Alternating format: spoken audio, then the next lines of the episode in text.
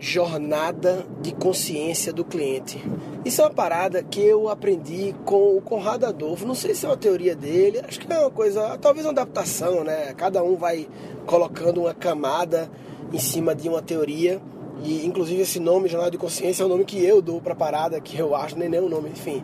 Cada um adiciona uma camada e chega uma hora que você não sabe mais de onde veio a teoria e, e qual é o jeito certo, até porque o jeito certo das coisas ao longo muda, né? Enfim, jornada de consciência do cliente é um conceito que, assim, foi o game changer na história da KLS, porque a gente quando começou, é, eu nem era KLS, né? Quando, a gente, quando eu queria levar o meu curso de criatividade para a internet, a gente veio com um grande desafio de, pô, como é que a gente vai divulgar e fazer as pessoas entenderem que é importante estudar criatividade e que dá para estudar criatividade, que dá para aprender esse assunto. É foda, né? Uma coisa é você fazer um curso de vendas.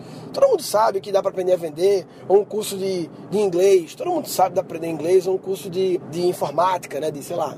Mas criatividade é subjetivo, né? Então as pessoas elas não, não têm esse problema. Não é uma coisa que elas pensam no dia a dia, putz, preciso fazer um curso de criatividade, né? Elas pensam, putz, preciso fazer um curso de mecânica, sei lá, de várias coisas, né? E aí, esse conceito de jornada de consciência do cliente é um conceito que é uma espécie de funil, é um uma espécie não, é um funil que mostra qual é o nível de consciência do cliente em relação ao seu produto, a sua oferta de valor, a sua unique selling proposition, a sua proposta única de valor, qual é o nível de consciência dele. Tudo que a gente vende é para resolver um problema. Né? Não só a educação, mas tudo, qualquer coisa, no fundo resolve um problema de alguém. Um problema pode ser necessidade, né? Uma necessidade de alguém, lógico, né?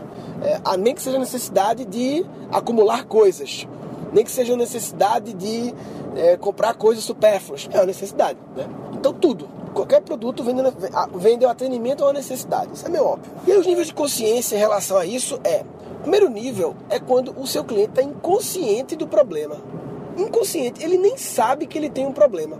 Ele nem sabe que ele precisa aprender chinês. Ele nem sabe que ele precisa aprender sobre marketing digital. Ele nem tá ligado que isso é importante. Não tô dizendo que chinês é importante, não. É só um exemplo. Tenho dúvidas se chinês é importante. Abre parênteses rapidinho. Eu acho que o esforço para aprender chinês, apesar da China dominar o mundo, jeito pra caralho, bagulho todo, o esforço é tão alto que daqui para você conseguir aprender chinês, as tecnologias de tradução simultânea vão estar tão evoluídas, sabe? Já em inglês não. Já em inglês, como o esforço é baixo, enfim, mas fecha parênteses esse assunto. Então, as pessoas não têm, elas não têm consciência de que elas têm um problema que é uma necessidade, vou chamar de necessidade, de ser mais criativas. Elas nem sabem, elas nem sabem que é, isso é um assunto estudado, nem sabem que elas precisam disso, né? Então, o primeiro passo, quando o cliente está inconsciente do problema, é um caso mais grave, assim. É o caso em que mais grave assim mais difícil, né? Que você vai ter que. Eu vou te falar as outras camadas do funil para você entender como você tem que trazer o cliente camada por camada. Né? Então, de inconsciente do problema para consciente do problema. Ou seja, ele sabe, opa, eu estou em consciência que eu preciso de um advogado tributário. Eu estou consciente do problema. Muitas pessoas não sabem que precisam. Aí você primeiro tem que fazer elas saberem que precisam de um advogado tributário. Uma vez consciente do problema, ela sabe da necessidade, você precisa fazer que ela seja consciente da solução. Não da sua solução, mas de pelo menos de que há uma solução. No caso, se eu estou consciente que eu preciso de advogado tributário, eu, eu, naturalmente eu já pulo para o estádio que todo mundo tem a consciência, eu imagino que existem advogados tributários. Isso é meio óbvio, mas é outra etapa, é porque em alguns casos acontece meio que rápido de um para outra, mas em outros casos não. O cara pode saber, porra, eu tenho necessidade de ser mais criativo, mas eu não sei qual é a solução para atender minha necessidade. Então, consciente da solução é ele saber que sim, existem cursos de criatividade, existem livros de criatividade. José Predebon, que eu entrevisto ele no meu curso, ele dá aulas de criatividade desde os anos 70, 80, ele dá workshops de criatividade, sabe? Tem livros de criatividade dos anos 40, Osborne, Applied Imagination, enfim, é um assunto que existe solução para atender essa necessidade de ser mais criativo. Uma vez consciente da solução, ele tem que ficar consciente do produto. Aí saber que você existe, que o seu produto existe. Ó, tem esse curso aqui, tem esse livro aqui, tem essa parada aqui, né? tem esse advogado aqui. Ele tem que estar consciente que existe o produto. Depois, ele tem que estar consciente da sua oferta. Ou seja, qual o preço, a forma de pagamento, os detalhes, quando é que pode, quando é que não pode, quais são as condições, detalhes da oferta. E por último, ele tem que criar conexão com o vendedor. Porque não adianta tudo isso se não houver conexão com o vendedor. Conexão com o vendedor é confiança. Inclui confiança, inclui confiança, basicamente. Isso é criar conexão. Né? Quando você confia, a gente é difícil comprar, mesmo estando consciente de tudo isso. Se você acha o advogado um bosta, não gosta dele, você não contrata, né? Pô, tem que ter conexão com o cara. Se você vai fazer um curso de um cara, eu odeio esse cara, meu Deus, eu acho um saco, ele não inspira nenhuma confiança, não tem nenhuma autoridade, ele não sabe de nada, aí é foda, né? Aí é mais difícil, né? Então, esse é o passo. E assim, entender essas etapas e olhar para o seu produto, serviço, tudo, qualquer coisa. E olhar para o seu cliente e tentar entender. E aí você pode ter clientes em várias etapas, claro. E isso não é só para quem trabalha coisa online, não. Tem isso é para tudo. Tanto que eu dei um exemplo de advogado, um exemplo clássico, né? Advogado de marcas e patentes. Todo mundo sabe que tem que ter um advogado trabalhista, né? Todo mundo que é empresário, né? Um advogado trabalhista, tributário, acho que todo mundo também, mas talvez um advogado de marcas e patentes seja gente que não sabe. Então, quem trabalha com marcas e patentes tem que fazer um trabalho primeiro de levar o cliente para ser consciente do problema. E aí você pode fazer isso com conteúdo, não só online, mas offline também, enfim. No nosso caso, quando a gente teve essa clareza, que nosso caso é o caso que o cara está inconsciente do problema, a maioria, foi aí que a gente. Vê, vê que louco, né? Quando você quer vender um produto, um custo de criatividade, qual seria a primeira ideia? Ah, vamos criar conteúdo sobre criatividade, e-books, iscas, sei lá, coisas que atraiam as pessoas para esse assunto para elas se interessarem no curso. Eu acredito que se a gente tivesse feito isso, a gente teria dado errado. Tudo errado, assim. Não teria vingado a parada e o reaprendizagem criativo não teria virado o que virou. Por quê? Porque as pessoas não têm essa dor de criatividade. Pelo menos a maioria, claro, tô falando, né? A maioria. Tô falando de maioria, tô falando do, do grande número de pessoas, né? Tem pessoas que têm, claro. E aí foi aí que surgiu a ideia do Habilidade do Futuro, da série da gente. Porra, vamos então falar de futuro. Qual é a necessidade de estudar criatividade? Qual é? A necessidade é que é a sua habilidade que vai fazer diferença no futuro. Então vamos falar de as habilidades que vão fazer diferença no futuro. Vamos estudar, pensar e criar uma teoria baseado de quais são essas habilidades, né? a minha visão pelo menos, a nossa visão, e uma delas é a criatividade, que a gente acredita nisso, mas também acredita em outras. Né? E aí essa foi a sacada, isso foi lá no começo de tudo, quando eu e o Bruno Romano a gente estava idealizando a parada ainda, e a gente em algum momento teve esse estalo, caralho, é isso. Então vamos. E aí criamos a série. Eu acredito que quem acompanha o Guncast já deve ter visto essa série. Acho que tem até episódio do Guncast lá atrás que tem o áudio da série e tal. E eu tô regravando ela, porque aquele é um assunto que muda. Não muda completamente, claro, mas algumas notícias ali, alguns fatos e tal. E assim, foi massa regravar, porque virou um, um chefe para me obrigar a estudar mais esse assunto que eu sempre leio, revisto e tal, mas quando você tem que fazer uma parada dessa, você é um outro tipo de imersão na parada, né? Se tiver ruim o áudio é que eu tô no carro.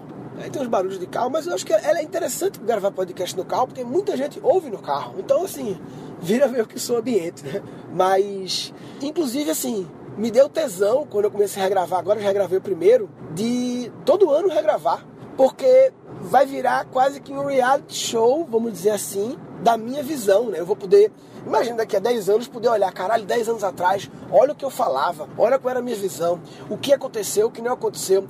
Eu não sei se vocês sabem, mas antes da Singularity, que foi a Singularity que mudou a chave da minha vida e fez a troca de mindset e foi, é, foi o joelho da curva exponencial da minha vida. E, e antes da Singularity, eu já tinha uma série no YouTube chamado O Futuro das Coisas, né?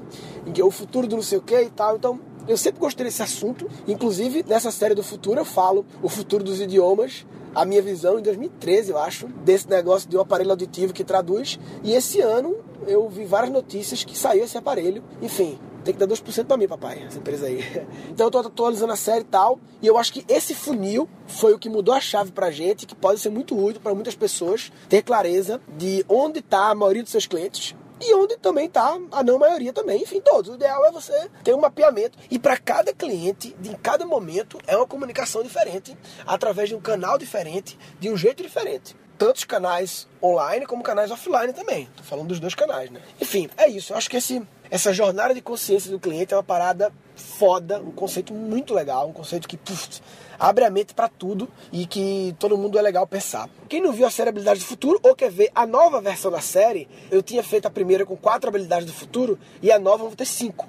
Resolvi adicionar uma que, enfim, eu falo muito desse assunto e é uma coisa que eu acho foda demais, extremamente importante, que não estava bem representada nas quatro habilidades que eu cheguei lá na minha teoria. E aí eu vou adicionar uma quinta. Então, quem não viu, vê todo de novo, vê todo. Quem já viu, vê principalmente o episódio 2 o episódio 2, que é o episódio 1, um, basicamente. O que é, que é o episódio 1? Um? É um episódio que eu falo do futuro, de o mundo tá mudando, as paradas loucas.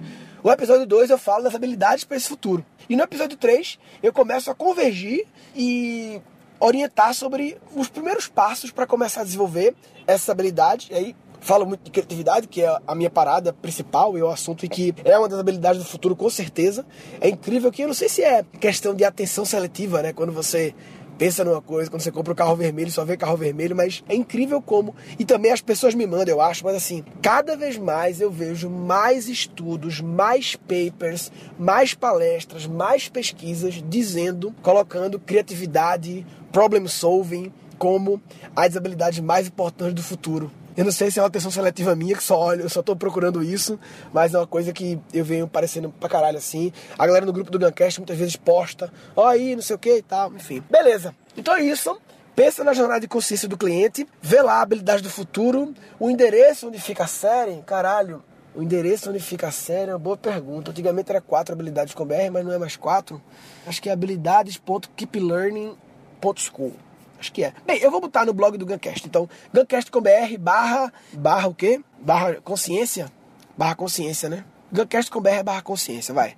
E vou botar o link lá para ver a, a série das contabilidades do futuro. 10 de julho tem uma nova turma do meu curso. 10 de julho abre inscrição. A gente tá masterizando muita coisa legal. O Cri vai ser totalmente masterizado, o módulo Cri vai ser totalmente masterizado. A gente vai vai ser um módulo opcional, então, o curso, ele, a gente vai criar uma, uma versão que você pode se inscrever no curso sem o ClickCri, se é do seu interesse, você paga menos, né? Ou você adiciona o ClickCri. A gente está masterizando muita parte da entrega. Na turma passada, eu masterizei muito as videoaulas em si, e dessa vez estou masterizando a Learning Experience como um todo, as entregas, os hangouts, os exercícios, as tarefas, o kit físico e por aí vai. Bem, nesse episódio eu queria basicamente falar sobre apresentar esse conceito da jornada, que eu acho extremamente importante para todo mundo.